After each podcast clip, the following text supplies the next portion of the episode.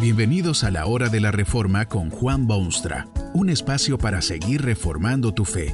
Este podcast es patrocinado por la casa editorial Poema Publicaciones, tu primera opción para libros centrados en el Evangelio, para cada rincón de la vida. Para ver los nuevos libros de este mes, visita nuestra página www.poema.co. Ahora escuchemos a Juan Boonstra con el programa de hoy. El amor echa fuera el temor. Pero ¿qué del futuro? ¿Tiene usted la tranquilidad de la certeza con respecto al futuro? ¿Posee la paz que anhela y la quietud de su espíritu? Esa quietud y esa certeza son muy difíciles de obtener aparte del amor de Dios. Sin ese amor divino, el futuro es cualquier cosa menos tranquilo, pero Dios de tal manera ama a los suyos que hasta el futuro les asegura y sin reservas. Esto se desprende ciertamente de la naturaleza de su amor. Las escrituras a veces explican ese amor de Dios como remontándose hasta antes de la fundación del mundo. Esto quiere decir que amaba mucho antes de ser nosotros seres humanos. Nos amó cuando aún éramos pecadores usted ve que el amor de Dios no depende del factor tiempo ni tampoco del factor personal. Antes de ser nosotros lo que somos, ya nos amaba y aun cuando éramos terribles pecadores nos amó. Su amor no depende de nosotros ni de nuestras acciones, sino que queda definido totalmente por Dios mismo. Su amor fue tan grande que no nos destruyó a raíz del pecado, tan grande que envió a su Hijo unigénito, tan grande que nos asegura todas las bendiciones necesarias para nuestro bienestar general. El amor de Dios es tan grande que podemos estar plenamente seguros de nuestro futuro. No depende de nuestra nobleza o de nuestros caprichos o de nuestros deseos. Es amor puro, sin mezclas de elementos humanos. Es el amor de aquel padre que vio a su hijo alejarse del hogar, pero que tenía sus ojos puestos sobre el camino, esperando a cada momento el regreso de su hijo pródigo.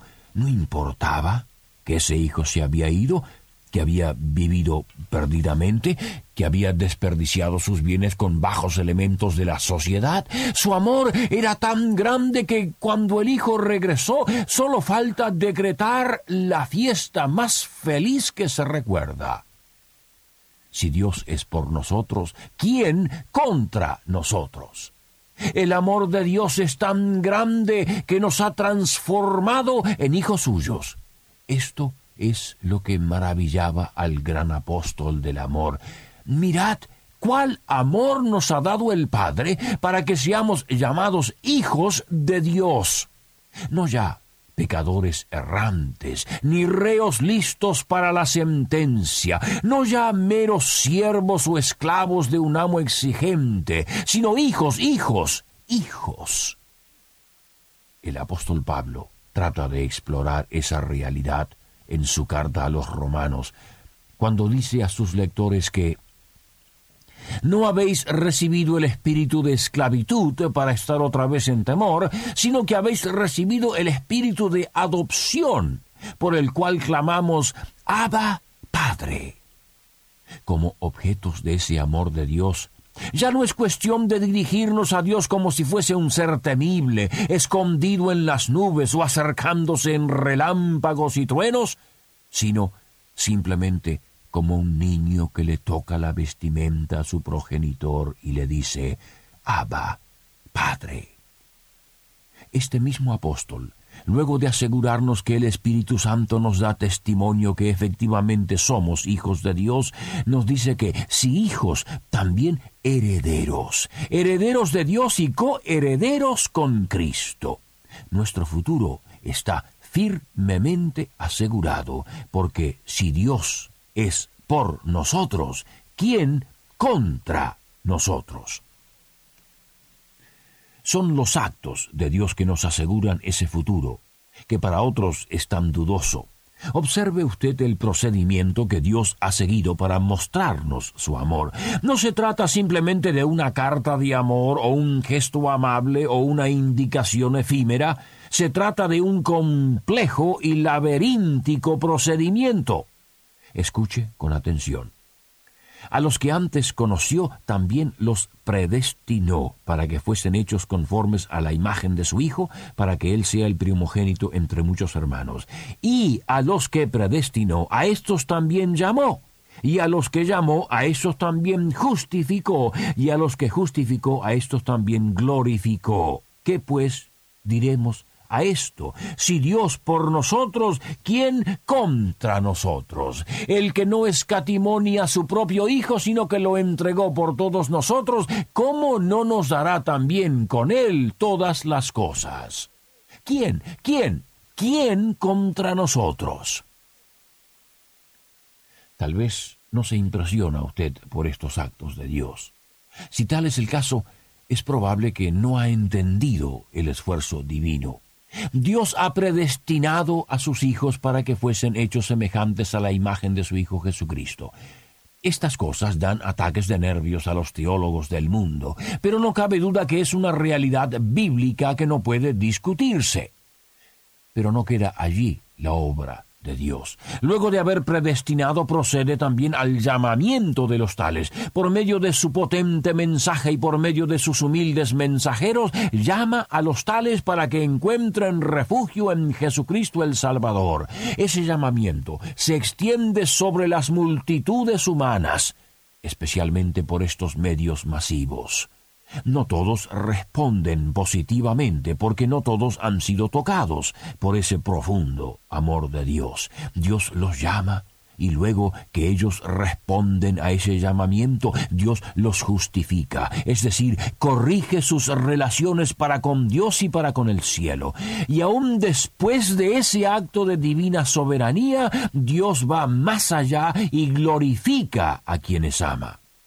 Observe usted el proceso. Predestinación, llamamiento, justificación, glorificación. Todos estos términos evocan volúmenes de teología y análisis, pero ciertamente reflejan una ferviente acción divina hacia quienes reciben su amor.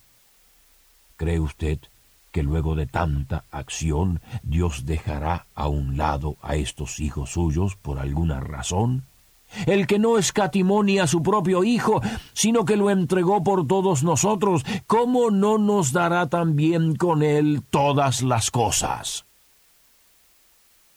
Y están las fidelísimas promesas de Dios a sus hijos. Es cierto que a veces, por nuestra insensatez tan humana, no divisamos los horizontes del amor de Dios a pesar de sus manifestaciones claras y sus acciones cariñosas.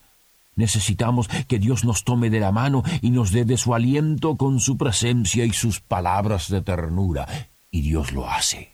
En su palabra viviente mantiene siempre visible y vigente la visión de lo que nos espera a los que somos sus hijos. Lo hace para animarnos en nuestra marcha. Lo hace para asegurarnos el futuro.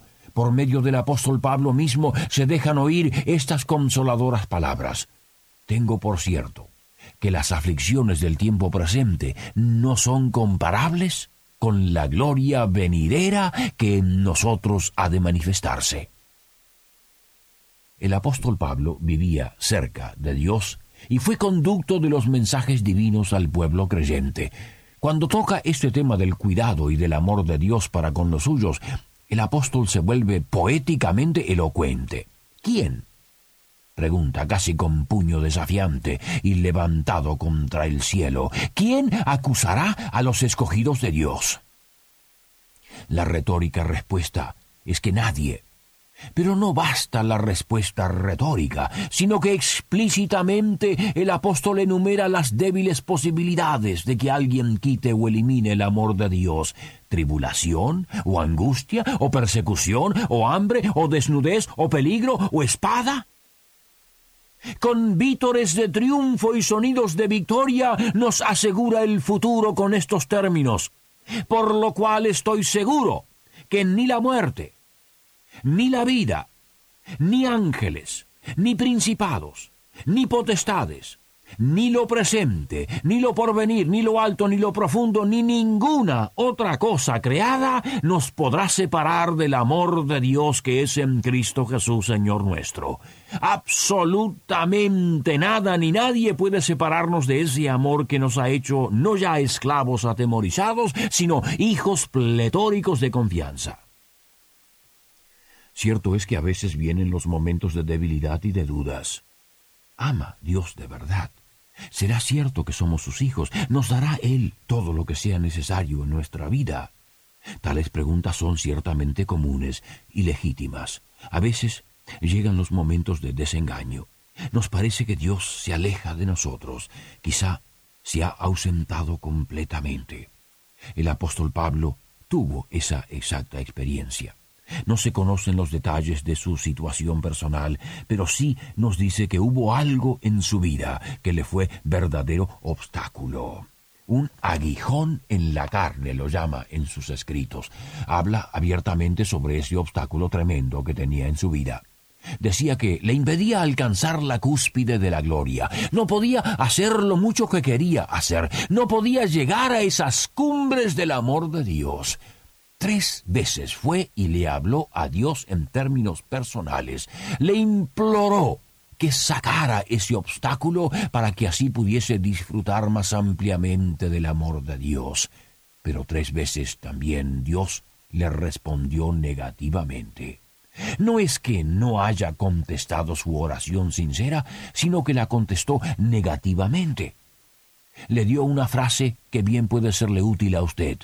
Bástate mi gracia.